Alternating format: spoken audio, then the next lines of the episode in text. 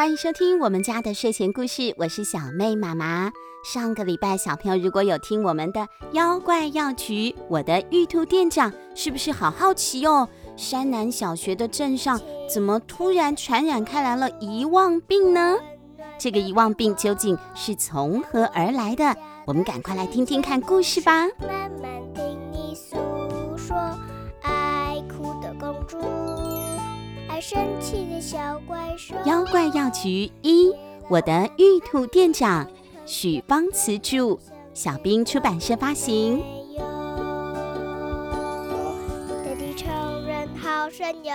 故事一：被遗忘的遗忘怪下集。最最喜欢的，当然还是做你的小跟屁虫。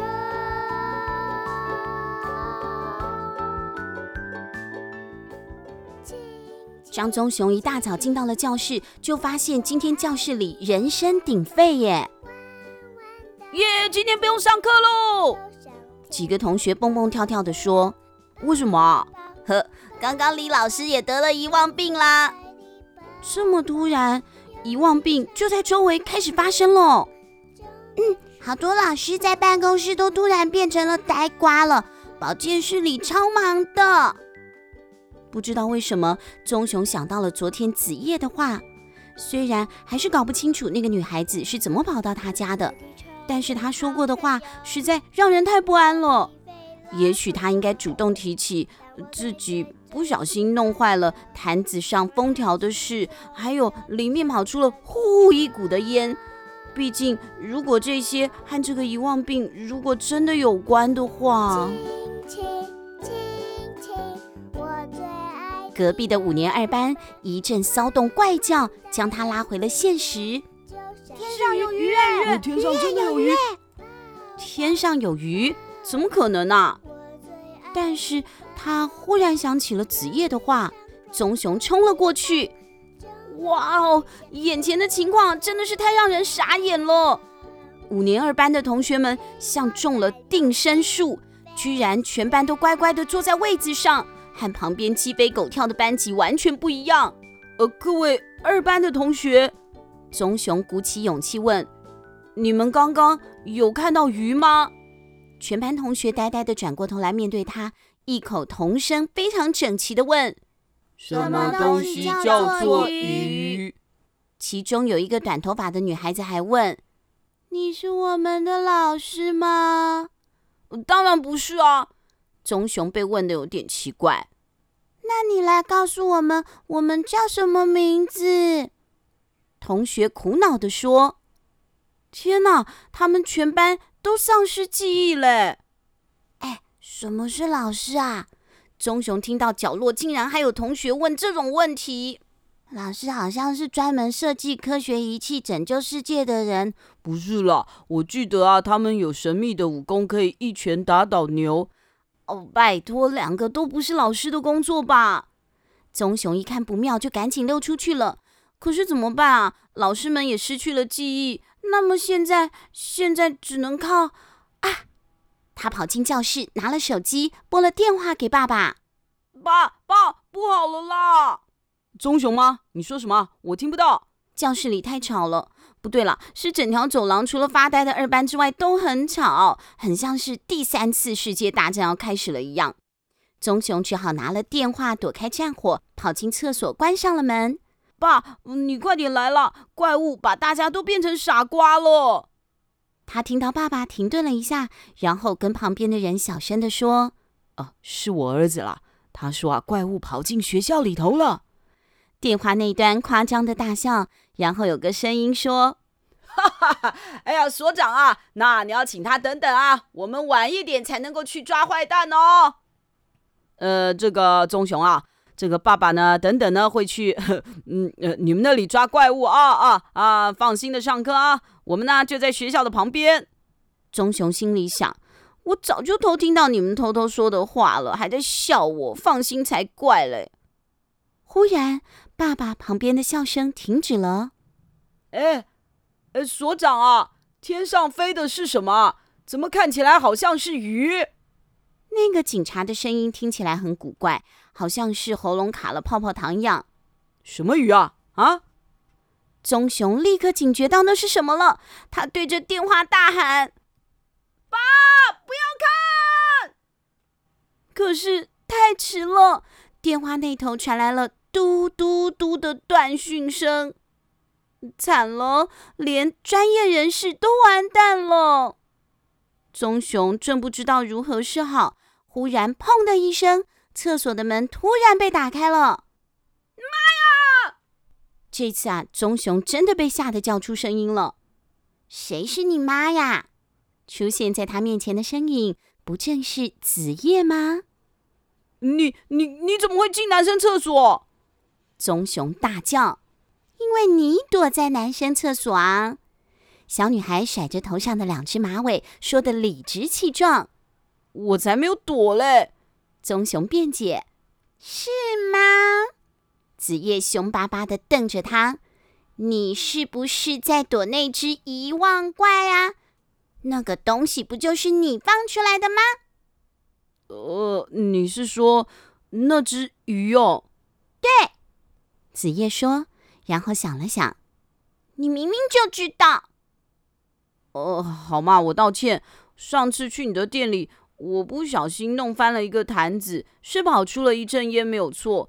可是那是烟呐，那不是鱼。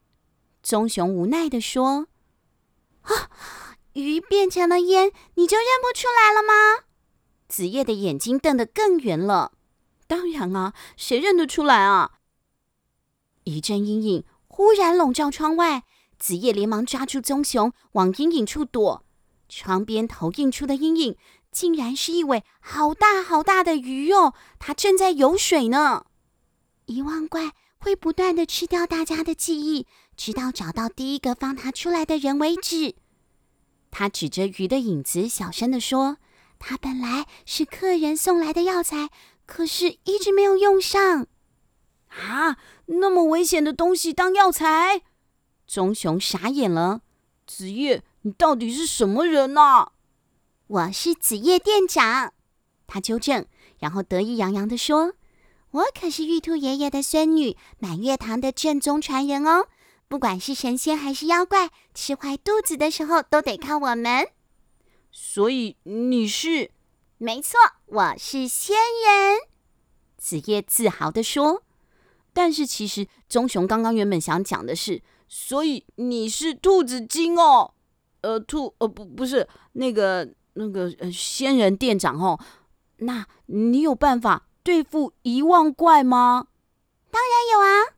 子夜从背包里拿出了一盒黑色的药丸，把这个塞给他吃，真不可靠。棕熊在心里抱怨。子夜从棕熊的脸上读出了这句话，他有一些不高兴的解释：“你不相信就算了，不过出发前啊，你也得吃一颗。”我那个黑色的东西让棕熊立刻联想到山羊的大便，我才不要！这是櫟木的种子，我好不容易才从山上弄下来的，吃了就不会得到遗忘病喽。子夜强调似的取出其中一颗，还会发亮哎。呃，那没关系，我我反正我也没什么东西好忘的，我什么都记不得。不管，赶快给我吃下去！我不要了，快点吃！两个人正争吵着的时候，忽然鱼尾巴的影子又出现了。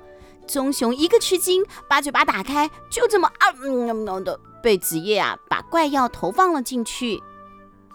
吃下的瞬间，棕熊看到了眼前出现了一团奇妙的光。天哪！我想起来了，我三岁的时候不小心尿裤子跌下了床，两岁的时候被自动门夹到了鼻子，一岁五个月的时候，啊，够了够了够了，我们呐、啊、准备的够充分了。子夜打断了棕熊滔滔不绝的回忆，现在啊，我们得把鱼引出来了。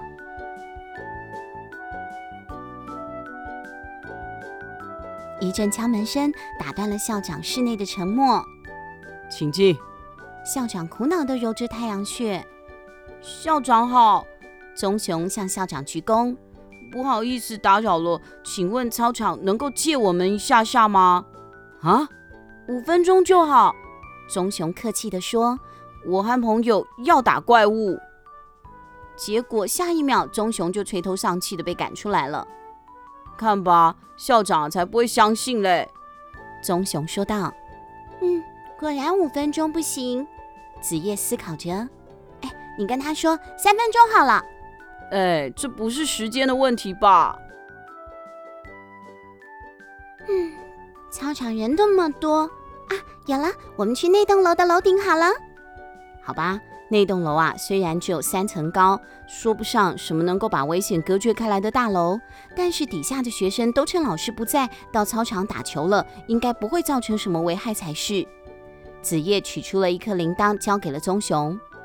等会到了楼顶，你就摇一摇它，像这样吗？铃铛被棕熊叮铃叮铃的摇了一摇，发出了清澈的声音，叮叮叮，铃铃铃。子夜的表情立刻发白。你你为什么要摇？这是诱饵哎，他听到铃声就会立刻现身。弄懂了这件事的瞬间，棕熊看到了地上出现了一团巨大的黑影，就像海参馆里的金鱼一样。这一只大鱼摆了摆尾巴，跑！没有等子夜开口，棕熊拔腿就跑。他听到身后响起了夸张的撞击声，有一阵尘土顺着震荡的飓风扬了满天。那个东西到底是是什么呀？棕熊忍不住回头看，哇，有一条少说啊是两个篮球场大的金色鲤鱼，瞪着大眼睛，嘴巴噗噜噗噜的开合开合着，一看到棕熊就开心的甩起尾巴腾空跃起。吓了一跳的棕熊连忙往前跑。可是，一看到操场，才赫然想起，哎呀，糟糕了，跑错边了！呃，让开了，让开！他一边大喊，可惜都没有人注意到。直到同学们看到了大鲤鱼的时候，已经太迟了。呃，我是谁啊？这里是哪里呀？呃，我是谁？呃，我什么都记不得了。这样的声音此起彼落，一道道云雾状的东西从人群当中不断的冒出来。全部都吸到了鲤鱼张开的大嘴巴里了。它在吃记忆。子夜的声音突然从空中出现，就像鸟一样，它凭空轻轻地落了下来。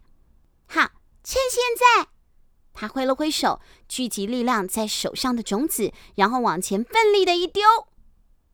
结果这些种子只飞了一步不到的距离。哦，你一定没有玩过棒球哦。棕熊忍不住说：“当然有啦，嗯，就是用球打棒子的游戏嘛。”子夜红着脸辩解。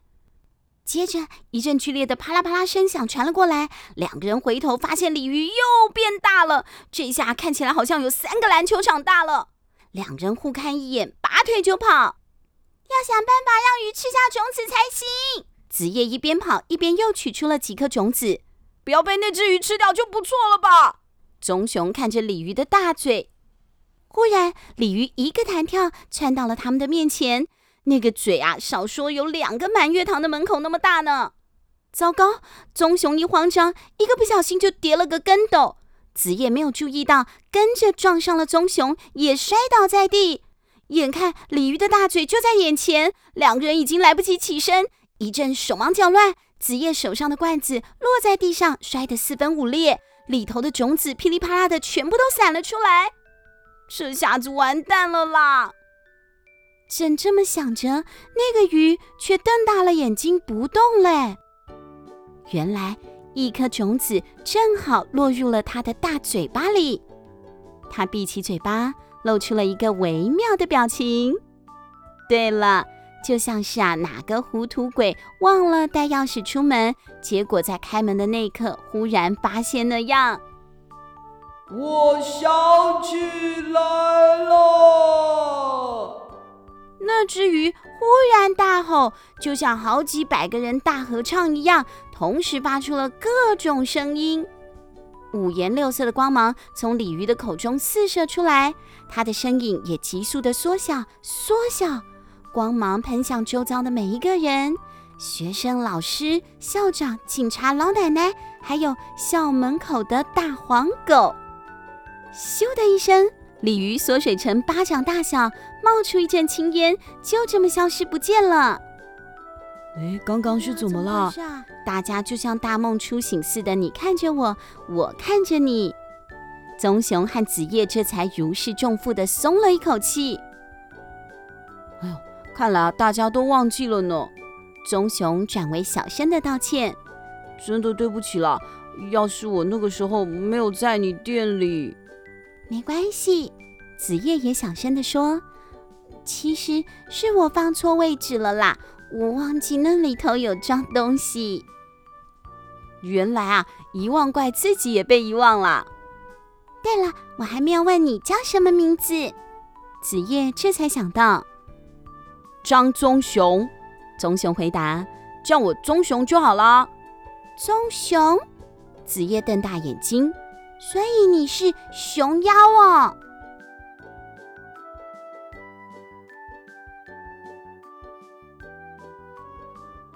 事情总算告一个段落了。嗯，好像不是哎。立木种子的效果异常的好，这啊让棕熊多了一个全能记忆王的封号。不过啊，这可是负面的哦。好比说吧，当李老师问：“有人记得上次教到哪里吗？”棕熊总是反应过度。老师，你上个礼拜二教到了第二行的第三个字，不过笔画的部分只讲了一次，缺了两次，因为那个时候你不小心打喷嚏，一时中断了。棕熊滔滔不绝地说：“够了，够了！”全班大叫。至于满月堂呢，看似恢复平静了，只不过……呃，对了，我当时啊，我就是在这里看到那个坛子。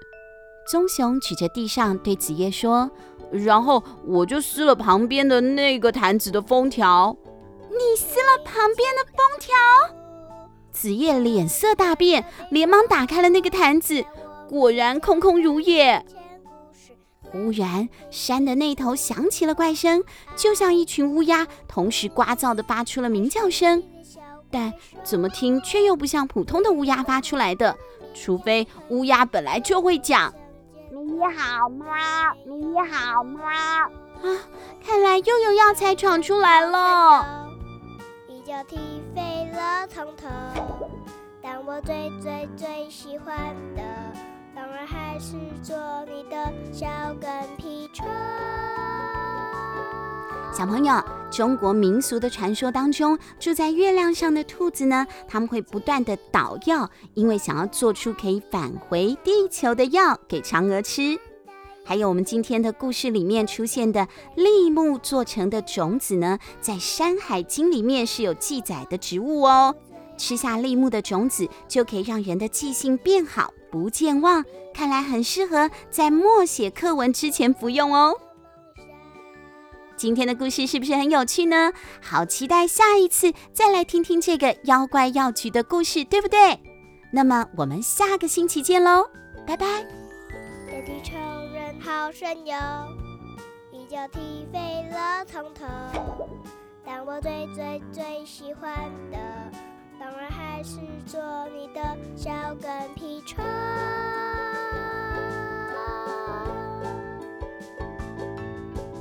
亲亲亲亲，我最爱的妈妈，弯弯的眼睛啊，就像